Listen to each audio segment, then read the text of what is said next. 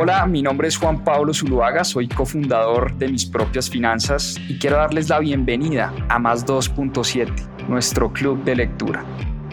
Durante 52 semanas leímos un libro todas las semanas y en este club de lectura van a encontrar la conversación de todo lo que aprendimos a través de la lectura.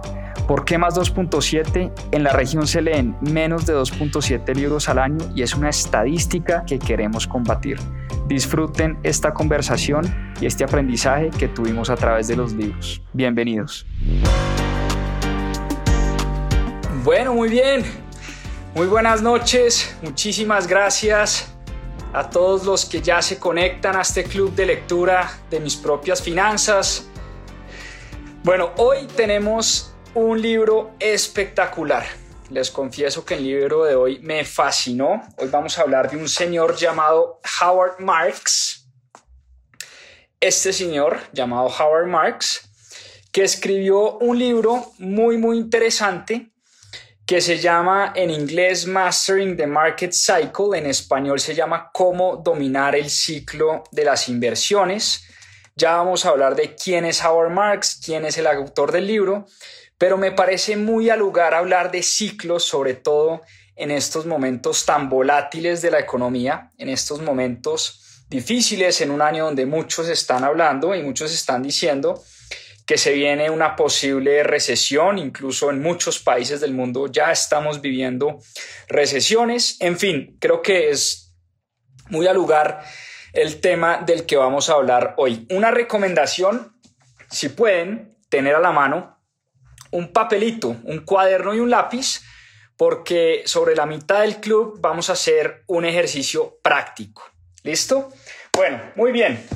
Eh, vamos a hablar de Howard Marks. Howard Marks es uno de los grandes, uno de los más grandes inversionistas de nuestros tiempos. De hecho, eh, Warren Buffett, que es el más grande de todos, dice que todo lo que escribe Howard Marks hay que leerlo. Y por supuesto, si Warren Buffett dice eso, pues a Warren Buffett tenemos que pararle bolas. Y por eso, por lo menos los dos libros que ha escrito Howard Marks, me los he leído y son dos libros que me han encantado y hoy vamos a hablar de muchas de las cosas que Marx habla en estos dos libros. Eh, este primero que escribió él, The Most Important Thing Illuminated, eh, lo escribió por allá en el año 2004-2005 y este libro lo escribió hace un par de años, Cómo dominar el ciclo de las inversiones y creo que es muy importante hablar hoy en día de ciclos. Bueno, entremos en materia. Eh, hablemos de Howard Marks. Howard Marks es el fundador de un fondo de inversiones llamado Oak Tree Capital. Y Oak Tree Capital es un fondo que se ha dedicado principalmente eh, a la deuda en reestructuración. Es un fondo que compra deuda de compañías que están en reestructuración y Marx se ha dedicado principalmente a eso. Pero Howard Marks tiene más de 40 años de exposición a los mercados financieros, tiene más de 40 años de experiencia en Wall Street y por eso, como decía Warren Buffett, cada vez que Howard Marks escribe algo, hay que parar bolas. Eh, en este libro, en este libro de cómo dominar el ciclo de las inversiones, eh, Howard Marks lo que pretende es compartir con nosotros, los inversionistas de a pie, con personas del común, cómo podemos hacer nosotros para entender los ciclos del mercado y cómo podemos hacer para lidiar los ciclos con los ciclos del mercado. Y esta historia de Marx me acordó mucho también a una historia de nuestro amigo Ray Dalio, otro gran inversionista. Nos contó una historia en ese libro. Y si ustedes recuerdan cuando vimos el libro de principios de Ray Dalio, Ray Dalio dice que también trabajaba en Wall Street en su momento, en 1971, cuando salió el presidente de los Estados Unidos en 1971 a anunciar en radio y en televisión eh, que iba a eliminar la paridad del oro con el dólar estadounidense. Y eso para Ray Dalio era una pésima noticia, porque eso lo que hacía era permitirle al gobierno de Estados Unidos y permitirle al Banco Central de Estados Unidos, a la Reserva Federal, imprimir dólares a dos manos sin necesidad de que esos dólares se pudieran intercambiar por una cantidad de oro específica. El dólar ya no tenía respaldo del oro y eso para Ray Dalio era una pésima noticia. Ray Dalio lo que hizo después de ese anuncio de Richard Nixon fue apostar en contra de los mercados y se llevó una enorme sorpresa porque los mercados en vez de caer, como creía Ray Dalio, lo que hicieron fue pegarse una disparada tremenda. ¿Y dónde está la lección? Es que Ray Dalio dice que muchas de las cosas que él estaba viviendo en ese momento ya habían pasado anteriormente en la historia. Por eso, como dice Mark Twain, como alguna vez popularmente dijo Mark Twain, la historia no necesariamente se repite igual, pero sí rima mucho. Y una verdad, volviendo al libro de Howard Marks, esto como introducción a la historia de Howard Marks, una verdad a la que no podemos escapar es que los ciclos del mercado siempre van a ocurrir. Siempre. Esa es una verdad a la que no podemos escapar. Siempre tendremos subidas y bajadas. Nada sube eternamente y nada cae eternamente. Y por una razón muy sencilla, nos dice Howard Marks, es que los mercados involucran a los seres humanos. El involucramiento de los seres humanos del mercado hace que sea inevitable la escapada de los ciclos. Al final, cuando uno se pone a pensar qué es un mercado, un mercado no es más que una colección de seres humanos tomando decisiones y tratando de generar rentabilidades. En un mercado se unen personas y donde el precio de los activos es donde se encuentra, el precio de un activo es donde se encuentra un comprador que cree que el activo va a subir en el futuro y un vendedor que cree que el activo va a bajar en el futuro. Pero aquí hay un pequeño problemita y es que los seres humanos tenemos sentimientos. Los seres humanos tenemos emociones. Los seres humanos no siempre actuamos con la razón. Y por eso el involucramiento de los seres humanos en los mercados hace que los ciclos de los que habla Howard Marks sean inevitables. Inevitables. Y Howard Marks nos dice que las emociones y los sentimientos funcionan también en ciclos. Y funcionan de dos maneras. Los sentimientos y las emociones de los seres humanos pueden funcionar de dos maneras. La primera los sentimientos y las emociones y la psicología del ser humano puede hacer que las fuerzas se magnifiquen, que subvaloremos el riesgo, que haya exceso de positivismo y por ende hayan momentos donde todo, todos los activos suben.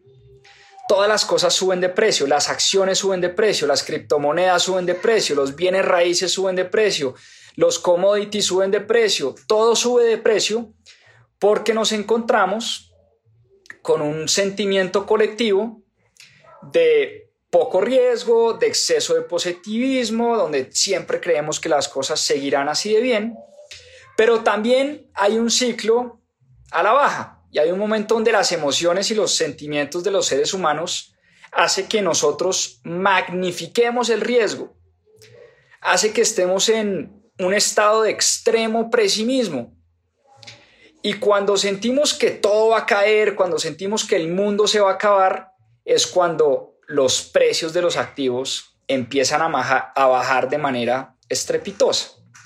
Y por eso nuestra tendencia como seres humanos es siempre ir a los extremos. Uno cree que los ciclos eh, son espacios dentro de la economía que se mueven de manera muy tranquilita, y por el contrario, lo que nos dice Howard Marks es que los ciclos del mercado generalmente son péndulos que se mueven de un extremo a otro. Y nuestra tendencia siempre es ir a los extremos. Nosotros creemos o que el mundo se va a acabar o que no hay posibilidad de que las cosas fallen. Así somos los seres humanos por naturaleza. Y como esos excesos necesariamente se tienen que corregir, por esa misma razón es que los ciclos siempre, siempre van a existir. Y vamos a un ejemplo espectacular que creo que todos recordamos, pero vale la pena hacer como eh, un recuento de lo que fue ese momento de la crisis financiera del año 2008, cuando literalmente se quebró el mundo financiero, se quebraron los grandes bancos de inversión del planeta y esto se debió a una crisis que se llama la crisis de las hipotecas subprime. Y vamos como a hacer un recuento, un paso a paso de lo que fue esta crisis y además es un paso a paso donde Marx hace un recuento espectacular de lo que fue la gran crisis financiera del año 2007 y el año 2008. Por alguna razón extraña, y además esto ya ha pasado anteriormente en nuestra historia, los gobernantes del momento decidieron que tener un país de propietarios de vivienda era una buena idea para el país. Los gobernantes del momento, especialmente el presidente George Bush y sus antecesores, porque muchos también habían creído lo mismo, el caso de Bill Clinton también fue muy parecido. Los gobernantes decidieron que si un país tenía gente dueña de su propia vivienda, era un país próspero. Y esto generó una seguidilla de consecuencias. ¿Qué pasó cuando los gobernantes salen a darle ese mensaje a su pueblo, a su país? Pues que los bancos empezaron a rebajar y a relajar sus políticas de préstamo alrededor de los créditos hipotecarios, alrededor de los créditos de vivienda. Además empezaron a prestarle a personas que no tenían la capacidad de pago de esas hipotecas. Empezaron a ser irresponsables con el préstamo de esas hipotecas. Empezaron a implementar muy malos procesos y muy malas prácticas de seguimiento y de control de sus créditos. Además de eso, bajaron las tasas de interés. Las tasas de interés en el año 2007-2008 se pusieron en niveles muy bajos para este tipo de activos, para este tipo de créditos. Cuando empezaron a relajar las condiciones de los créditos, a bajar las tasas de interés, ¿qué creen ustedes que pasó? Pues que la demanda por las casas y las propiedades se fue para las nubes, empezó a subir. Y cuando sube la demanda, esto es economía 101, cuando hay exceso de demanda por un activo particular, ¿qué pasa? Pues suben los precios, ¿no? Suben los precios. Y cuando empiezan a subir los precios de los activos, eh, en este caso del real estate, de los bienes raíces, de las casas, de los activos comerciales, de las naves industriales, en general de los activos y de los bienes raíces, pues ustedes saben que Wall Street no se queda con absolutamente nada eh, y a Wall Street siempre le gusta hacer dinero y donde hay dinero ahí pone las narices. Entonces los banqueros de Wall Street se empezaron a inventar unos productos financieros, unos derivados financieros, donde empezaron a hacer paqueticos, a empaquetar estas hipotecas subprime ¿Y por qué subprime? Era porque la gente no las podía pagar. Pero como todos estábamos en fiesta, nadie se daba cuenta que la gente no iba a poder pagar esas hipotecas en el futuro. Entonces, ¿qué hicieron los banqueros? Empezaron a empaquetar, a hacer bolsitas y a meter un montón de estos productos en un derivado financiero conocido como el Mortgage Backed Security. Eso es un nombre rimbombante que suena muy... Em, eh, olvídense del nombre, aquí lo que tenemos es que pensar que eran unos paquetes de estas hipotecas y esos paquetes se los empezaron a vender a los inversionistas. Entonces empieza el famoso FOMO o Fear of Missing Out. Yo no me quiero quedar por fuera de la fiesta. Nadie se quería quedar por fuera de esta fiesta de las hipotecas. Y por eso los fondos de inversión los fondos de pensiones, los fondos de capital privado, los fondos de real estate, todo el mundo empezó a comprar estos productos. Y eran productos que en su valor intrínseco eran basura, eran productos que no valían lo que los banqueros cobraban por estos productos. con un agravante. Es que estos banqueros se juntaron con las empresas aseguradoras más grandes del planeta y además con las calificadoras de riesgo más importantes, con Standard Poor's, con Moody's, con todas las calificadoras de riesgo que decían que estos productos eran AAA y con las aseguradoras que aseguraron la compra de estos productos. Háganme el favor, semejante em, maraña, ¿no? Semejante juego que en, en, su momento hoy ya conocemos, pero en su momento pocas personas se dieron cuenta de lo que estaba pasando. Banqueros empaquetando productos, inversionistas comprando productos, aseguradoras asegurando estos productos y calificadoras de riesgo calificándolos de, de AAA. Entonces llega un momento donde viene el colapso. Y el colapso siempre se da con una chispita, con un encendedor, con un encendedor que muchas veces no vemos venir. Cuando empiezan a forjarse estas burbujotas, siempre hay algo que nunca vemos venir y no sabemos qué va a hacer, que Howard Marks llama el igniter o el encendedor. Es ese encendedor que prende la chispa. Es esa chispa más bien que prende el fuego. Y en este caso, la economía se empezó a desacelerar un poquito. Mucha gente empezó a perder su trabajo y era gente que tenía una, dos, tres casas y lo que hicieron fue dejar de pagar sus casas, entregárselas a los bancos, entrar en default, dejaron de pagar sus hipotecas y poco a poco esto se fue cayendo como un castillo de naipes. Un ciclo perfecto, una tormenta perfecta que muy pocos vieron venir. Y de los pocos personajes que vieron venir esta crisis fue este señor, llamado Howard Marks.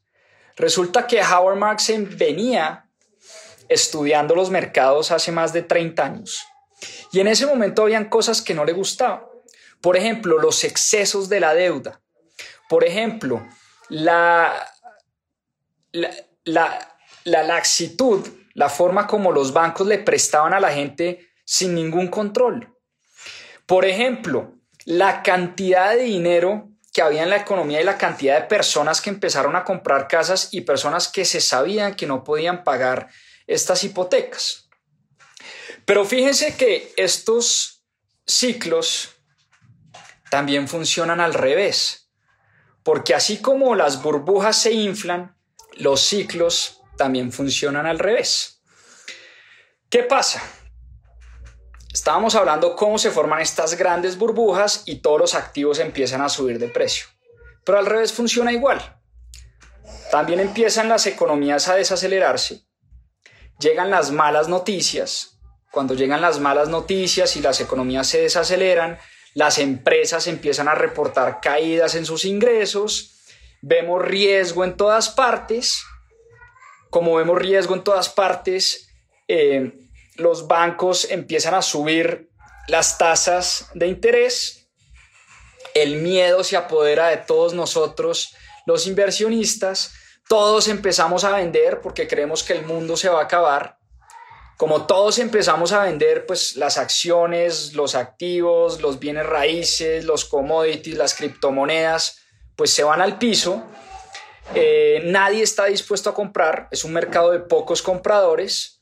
Nos empezamos a refugiar en activos más seguros. Compramos dólares, compramos bonos del tesoro, compramos oro, porque de verdad sentimos miedo, sentimos pánico y no queremos tener exposición al mercado. Hasta que llega un momento, ojo con esto, hasta que llega un momento en que todo está tan barato, tan barato, los activos han caído tanto de precio que el mayor riesgo ya ni siquiera es estar en el mercado, sino al revés. El mayor riesgo ahora sí es quedarse por fuera. Y este es el momento perfecto para ser muy agresivos y para doblar nuestras, nuestras apuestas y para invertir. Entonces fíjense que Howard Marks aquí la sacó, la sacó del estadio por doble vía. Primero, se anticipó a lo que iba a ser la crisis del 2008. Fue de los pocos que vio ver esa crisis llegar. ¿Y cómo se anticipó? Howard Marks muchos de los fondos que tenían deuda reestructurada los empezó a liquidar, empezó a acumular caja, empezó a acumular capital, empezó a acumular eh, bonos del tesoro, se resguardó en bonos del tesoro. Cuando el mundo colapsó, cuando vino la gran crisis financiera y todo el mundo empezó a vender, también llegó un momento donde esto se volvió, fue un pánico colectivo, donde se dio cuenta, donde se dio cuenta que las cosas ya estaban demasiado baratas. Pero Howard Marks no sabía cuál era el piso. Él no tenía idea si los mercados iban a seguir bajando, hasta qué punto iban a bajar, pero sabía, lo único que sabía es que los mercados estaban muy baratos, muy, muy baratos. ¿Y qué empezó a hacer en ese momento? Empezó a comprar escalonadamente. ¿A qué me refiero con compras escalonadas? Y él nos lo explica en su libro. Todas las semanas, creo que fue durante un periodo de 20 semanas, casi poquito menos de medio año, compraba, compraba. Todas las semanas Howard Marks invertía mientras el mundo se estaba desbaratando, el tipo empezó a invertir todas las semanas de manera consistente. A veces sentía que había comprado muy caro, a veces sentía que debió haber comprado más, pero de manera disciplinada y consistente empezó a comprar, a comprar, a comprar, a comprar, a acumular. De hecho, ¿saben qué hizo Oak Tree Capital? Compró la mayor desarrolladora de casas en Estados Unidos. El mayor developer, el mayor constructor de activos, lo compró cuando nadie quería construir, cuando nadie estaba comprando casas, por el contrario, cuando todo el mundo le estaba entregando sus casas a los bancos. Howard Marks vio esta empresa tan barata y a tan buen precio que la compró. Y esa inversión, sumada a las otras inversiones que hizo durante un periodo de 15 semanas, resultó ser una de las mejores inversiones de su vida. Entonces, fíjense que Howard Marks que llevaba tantos años identificando los ciclos del mercado, que había vivido en carne propia la burbuja de las .com en el año 99 y en el año 2000, pudo capitalizar su conocimiento, pudo capitalizar su entendimiento de los ciclos del mercado y precisamente aprovechó lo que pasó antes de la crisis y lo que pasó después de la crisis. Fue para él, como decimos coloquialmente, una moñona, ¿no? La sacó del estadio, la sacó del parque, porque vendió antes de que pasara la crisis y empezó poco a poco a comprar cuando los mercados estaban em, en bajos históricos, ¿no? Y la gran pregunta, y ahora sí vamos a ir al ejemplo práctico, la gran pregunta que nos, que nos hacemos nosotros es, ¿cómo podemos hacer los inversionistas de a pie, porque una cosa es ser Howard Marks y Howard Marks es el Mbappé de las inversiones. O sea, Warren Buffett, si Warren Buffett es el Leo Messi, eh, pues Howard Marks está por ahí arriba, ¿no? Es el Mbappé o el Cristiano Ronaldo o eh, uno de esos. Es uno de los más grandes inversionistas de nuestros tiempos, pero precisamente por eso escribió este libro para ayudarnos a nosotros, a los inversionistas de a pie, a entender los ciclos del mercado, ¿no? A entender los ciclos del mercado. Vamos al ejemplo práctico. Y por eso yo les pedí que trajeran una hojita de papel y la van a doblar por la mitad. Van a doblar esa hojita por la mitad. ¿Listo? Vamos a hacer un ejemplo práctico. Y aquí la pregunta que vamos a tratar de resolver es, ¿Cómo podemos hacer nosotros para entender en qué punto del ciclo estamos en este momento? ¿Cómo podemos hacer nosotros para entender si los mercados van a subir o bajar? ¿Cómo podemos hacer nosotros para saber si es momento de comprar o de vender? ¿Sí? Entonces, vamos a hacer este ejercicio práctico. En una de las mitades de la hoja vamos a escribir economía vibrante. Economía vibrante, bollante, caliente, como lo quieran poner, ¿no? Y en el otro lado de la hojita vamos a escribir economía lenta. Vibrante lo puse en rojo y economía lenta lo puse en azul, ¿no? Entonces, yo les voy a hacer un par de preguntas y ustedes van a escribir qué pasa en una economía vibrante y qué pasa en una economía lenta bajo ese escenario. ¿Listos? ¿Estamos? ¿Qué pasa? Y pensemos en este momento en el que estamos parados. Enero 29 del, del año 2023. ¿Listo? Enero 29 del año 2023. ¿Qué está pasando en enero 29 del año 2023? Traten de pensar lo primero que se les venga a la cabeza. Pero primero, estamos viviendo un panorama positivo o negativo de la economía. ¿Cómo sienten ustedes el panorama en este momento? ¿Sienten que estamos viviendo un panorama súper positivo, optimista o por el contrario es un panorama difícil negativo. Si creen que es un panorama difícil negativo, van a poner aquí, por ejemplo, en economía lenta van a poner panorama difícil, ¿sí? O negativo. Segundo, en términos de crédito, ¿cómo están los bancos? ¿Cómo están los prestamistas? ¿Se han acercado ustedes a los bancos? Y la pregunta que les voy a hacer es, ¿los bancos hoy en día están más dispuestos a prestar o más reticentes a prestar. Cuando ustedes están saliendo a buscar un crédito para sus empresas, para sus vacaciones, para sus tarjetas de crédito, para, para su moto, para su carro, para irse a estudiar, ¿los prestamistas están más dispuestos o más reticentes a prestarles plata? ¿Qué creen ustedes? Tercera pregunta. ¿El capital los que están saliendo a conseguir capital para sus proyectos, para sus empresas, para sus emprendimientos, ¿el capital anda sobrado o el capital anda escaso? Está fácil levantar capital para emprender, para hacer proyectos de bienes raíces, para crecer sus empresas. ¿Está fácil o está difícil eh, levantar capital? ¿Qué creen ustedes? Escriban ahí. ¿Está fácil o difícil levantar capital? Las tasas de interés, cuando están saliendo ustedes a buscar crédito, están altas, están bajas, históricamente están por encima del promedio, están por debajo del promedio. ¿Cómo, está, cómo están las tasas de interés a las que, a la que están prestando los bancos, a la que están prestando eh, los inversionistas, a la que están prestando los amigos, los familiares? ¿Están arriba, están abajo? Están por encima del promedio histórico, están por debajo del promedio histórico. ¿Cómo están las tasas? Las noticias, las noticias. ¿Cómo están las noticias?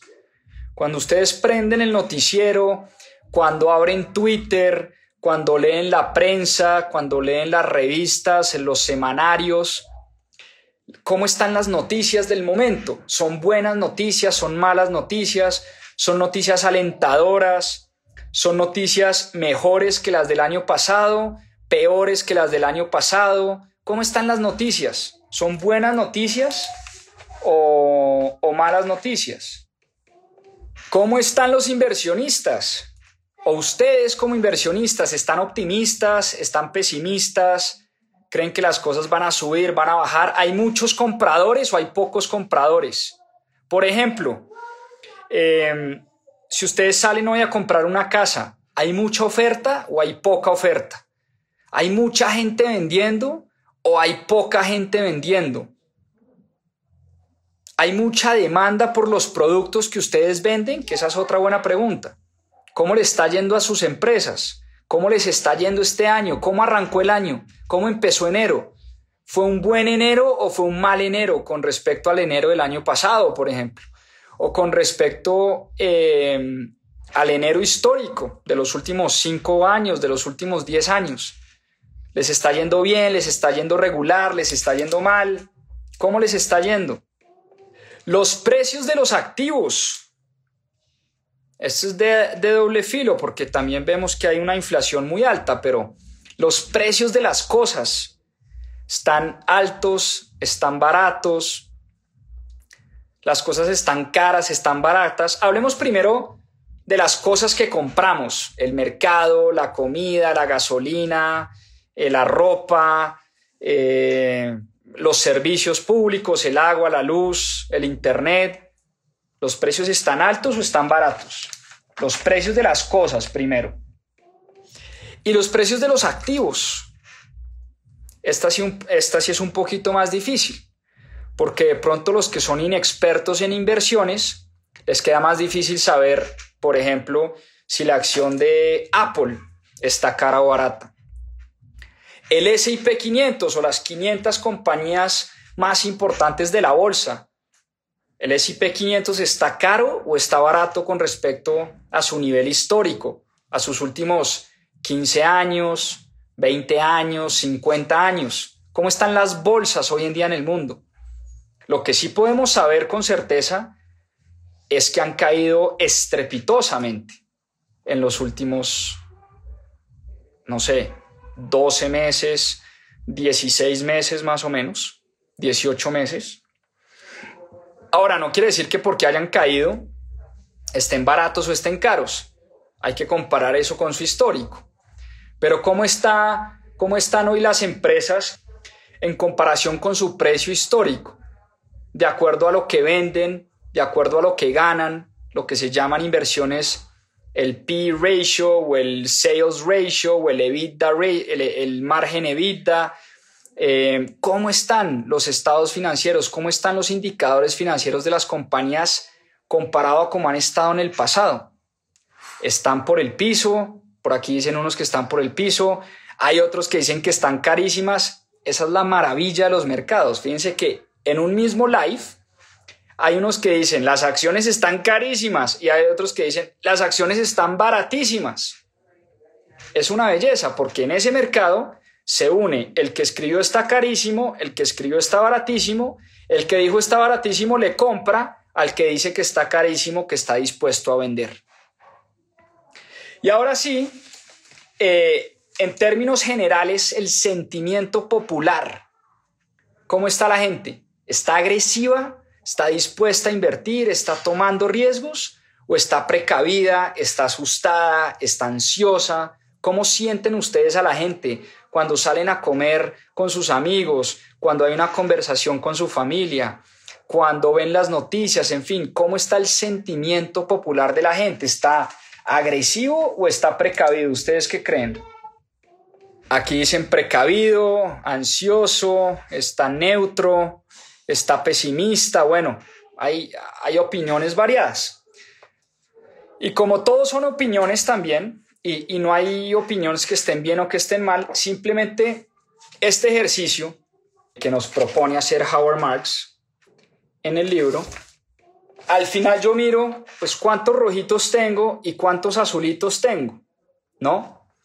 Entonces, si yo tuve muchos más azulitos que rojitos, Quiere decir que yo en términos generales, y vuelvo y digo, esto es una opinión muy personal, esto no es ni ciencia cierta, eh, aquí yo tengo todo menos la razón, por supuesto que no, yo soy un aprendiz como muchos de los que estamos acá, pero yo siento que hay un ambiente de negativismo, hay un ambiente de dificultad, los bancos están mucho más reticentes a prestar, está más difícil conseguir capital, las startups la están pasando muy mal porque no están consiguiendo capital como lo conseguían hace uno, dos o tres años. Siento que hay menos compradores que vendedores.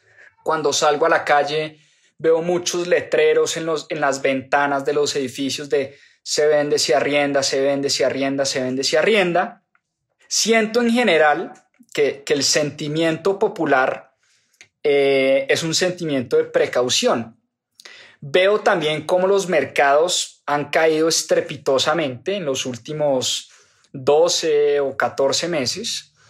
Veníamos de una exuberancia y una locura máxima, donde vimos precios de los activos a 30, 40, 50 veces sus ventas, vimos acciones que se cotizaban a 50 veces sus utilidades, 60 veces sus utilidades. Veíamos compañías como Zoom, como Tesla, como eh, Peloton, como Beyond Meat, como, bueno, muchas compañías como Bumble, como Airbnb, muchas compañías que hicieron IPO, que salieron al mercado y los mercados estaban supremamente recalentados. Hoy en día estamos en unos niveles eh, mucho más acordes con los niveles históricos y yo no tengo ni idea, igual que Howard Marks nos dice en su libro, yo no tengo ni idea si ya vimos el piso o no. No tengo ni idea si ya vimos el piso o no, pero yo sí siento que es un mercado que desde el punto de vista de la inversión es un momento donde poco a poco y con mucha calma eh, es momento de empezar a tomar posiciones un poquito más agresivas o por lo menos diría yo me sentiría mucho más cómodo comprando a los precios a los que están hoy las acciones, comprando a los precios a los que están hoy algunos inmuebles que han caído también de precio. Entonces, no tengo ni idea si los mercados van a seguir subiendo o bajando, pero este ejercicio me ayuda a entender que estamos más en un ciclo bajista, que estamos más en un momento donde todo el mundo cree que el mundo se va a acabar, estamos más en un momento donde la gente en Estados Unidos cree que el imperio o el Pax Americana se va a acabar, la gente en Colombia cree que nos vamos a volver Venezuela, creo que hay un pesimismo desbordado general y eso ha hecho que muchos activos estén muy golpeados y en muchas ocasiones me siento cómodo, no quiero decir que no tengo una posibilidad importante de perder dinero, pero me siento mucho más cómodo comprando a los precios que estamos viendo hoy. Por el contrario, ahora que me preguntan de las deudas, es un pésimo momento para endeudarse. Y eso generalmente va en contra, ¿no? Cuando es un pésimo momento para endeudarse, ¿qué quiere decir eso? Que la tasa está altísima, históricamente hablando, eh, pues que es difícil conseguir deuda, y que seguramente las cuotas con relación a lo que yo pagaba hace dos, tres, cuatro años, eh, pues hombre, seguramente eh, las cuotas que yo pagaba hoy en día son el doble. Entonces, volviendo al tema de la construcción del portafolio, porque ya entendemos mucho mejor cómo funcionan los ciclos de la economía y cómo podemos posicionarnos nosotros dentro del ciclo de la economía y finalmente aquí lo importante es entender que esto lo hacemos desde el punto de vista del inversionista para construir un portafolio que aumente la probabilidad de ganar dinero. Aquí nunca vamos a tener certeza de ganar dinero, pero estos libros, este conocimiento, esta forma de entender los ciclos nos puede ayudar a aumentar la probabilidad de ganar dinero dos temas importantes, dos puntos importantes. Uno es el posicionamiento de mi portafolio dentro del ciclo. Si yo creo que estamos en un ciclo alcista o en un ciclo bajista, va a cambiar muchísimo el posicionamiento de mi portafolio. Y el segundo tema importante, los tipos de activos que yo selecciono dentro de mi portafolio. La pregunta que yo les hago hoy es, ¿qué tipos de activos tienen ustedes hoy en su portafolio? O la otra pregunta es, ¿qué tipos de activos quisieran tener en su portafolio con base en el entendimiento de los ciclos del mercado? Es un momento para tener bonos, es un momento para tener acciones de tecnología, es un momento para tener acciones de mercados emergentes, es un momento para tener acciones de mercados de países desarrollados, es un momento para comprar criptomonedas, ¿Es un momento para diversificar a través de ETFs? ¿Es un momento para comprar bienes raíces? Esas son las preguntas que uno todo el tiempo se tiene que hacer. Dependiendo del ciclo del mercado donde yo esté, ¿qué tipo de activos voy a seleccionar? Y nuevamente, esto es un tema recurrente que se repite una y otra vez a través de los libros de mis propias finanzas. Nuevamente, Howard Marks nos habla de la importancia de la diversificación de nuestro portafolio. clave la diversificación del portafolio. Y la pregunta que se hace Howard Marks es, con base en donde tú crees que está el ciclo de la economía, el ciclo del mercado, ¿cómo vas a posicionar tu portafolio y en qué activos vas a invertir? Y nosotros siempre hemos dicho acá en mis propias finanzas, hay que diversificar en tres aspectos. En países, por favor los que son colombianos no tengan todo en Colombia, los que son mexicanos no tengan todo en México, los que son argentinos menos todo en Argentina, los que son de Estados Unidos no tengan todo en Estados Unidos, no tener todo en un mismo país. Segundo, diversificar en moneda, que es algo similar, pero no tener todo en pesos colombianos, no tener todo en pesos mexicanos, no tener todo en pesos argentinos, no tener todo en bolívares venezolanos, ni más faltaba, sobra decirlo pero tampoco tener todo en dólares, porque ya vimos, el que tenía todo en dólares y vive en Colombia, pues el dólar en un par de semanas bajó un, no sé, 8, 9, 10%, en fin. Entonces, no tener todo en un mismo país, no tener todo en una misma moneda y no tener todo en un mismo activo.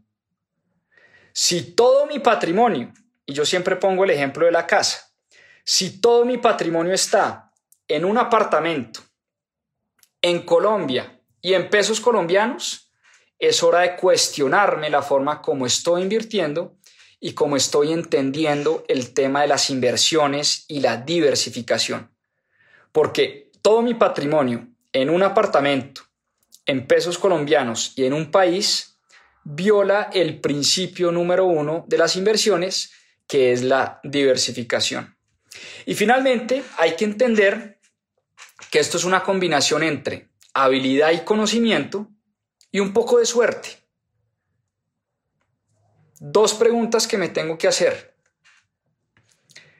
Primero, ¿tengo las habilidades y tengo el conocimiento suficiente para invertir? ¿Tengo las habilidades y el conocimiento suficiente para meterme a invertir en bolsa, por ejemplo? ¿Para meterme a comprar criptomonedas, por ejemplo? para meterme a invertir en bienes raíces? ¿Tengo el conocimiento suficiente para hacerlo? Sí, no, un poquito, mucho, no, pero quiero aprender, no, pero tengo ganas, no, pero me gusta lo que, lo que vengo leyendo, lo que vengo aprendiendo, lo que vengo investigando. Esa es una pregunta importantísima. Y la segunda pregunta es no dejar de lado el rol que juega la suerte en todo esto. Porque así como Howard Marks hizo mucho dinero en el año 2008-2009, también el mundo pudo haber cogido en otro sentido. Y todos los inversionistas hacemos apuestas, pero hay una frase de Howard Marks que a mí me gusta muchísimo y dice lo siguiente, que el éxito, el éxito, ojo con esta frase, el éxito trae en sí la semilla del fracaso. El éxito trae en sí la semilla del fracaso. ¿A qué se refiere Howard Marks con esto? Que muchas veces cuando nos va bien en inversiones, nos creemos muy inteligentes. Nos creemos muy inteligentes. Y eso puede jugar en nuestra contra, ojo con esto. Y les doy un ejemplo. En el año 2020 y en el año 2021, todo terminó arriba. Las acciones terminaron arriba. Las criptomonedas terminaron arriba. Los bienes raíces terminaron arriba. El oro terminó arriba. La plata terminó arriba. Los mercados emergentes. Curiosamente, mientras el mundo se desbarataba, fue un año histórico para los mercados financieros, año 2020, año 2021 año 2020, año 2021. Entonces, la gente que invirtió en el año 2020-2021 y le fue bien, puede llegar a creerse muy inteligente, puede llegar a creerse un gran inversionista. Pero yo les digo una cosa, y, lo dice Howard Marks en su libro, un mico con un acceso a un computador, con un acceso a un broker en línea, hubiera ganado plata en el año 2020 y en el año 2021. Se necesitaba cero inteligencia y cero conocimiento para ganar plata en el año 2020 y en el año 2021. Cualquier cosa que uno comprara subía de precio. Uno hubiera podido comprar la acción de Tesla, la acción de Amazon, la acción de Facebook, Ethereum, Avalanche, eh, Bitcoin, Shiba, eh, Dogecoin, cualquier basura que uno comprara, terminó arriba. Y si uno se cree la mentira de que uno es muy inteligente por el simple hecho de, que, le fue bien, pues ahí es donde viene la frase de Howard Marks. Y es que el éxito trae la semilla del fracaso.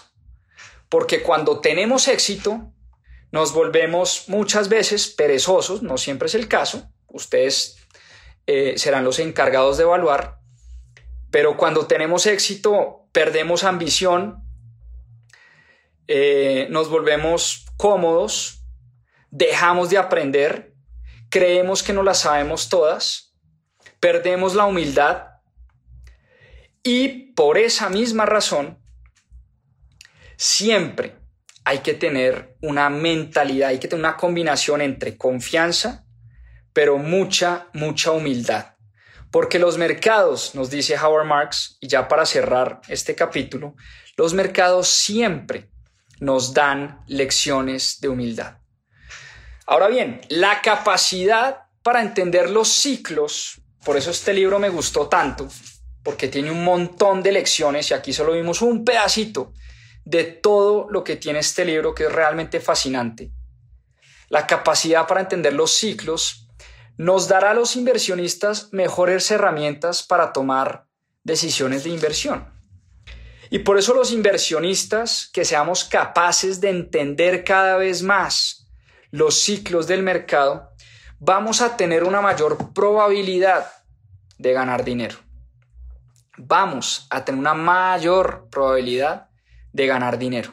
Por eso me parece un libro fascinante. Por eso, como decía Warren Buffett, cada vez que Howard Marks escribe algo, hay que tomar nota y hay que leer todo lo que escribe Howard Marks. De hecho, uno de los ejercicios que pienso hacer esta semana es buscar las letras, las cartas a los accionistas que ha escrito Howard Marks históricamente y me voy a devorar esas cartas a los accionistas porque si sus libros son así de buenos, no me imagino los mensajes a sus inversionistas cómo pueden llegar a ser. Así que un abrazo, chao, chao y como decimos aquí siempre, a seguir aprendiendo. Nos vemos en una próxima oportunidad. Muchas gracias por acompañarnos en este capítulo de Más 2.7. Acá les dejo unos adelantos de lo que se viene en nuestro próximo episodio. A seguir aprendiendo. Se llama The Changing World Order de Rey Dalio y esta es una Biblia completa de historia de los últimos 500 años de los grandes imperios.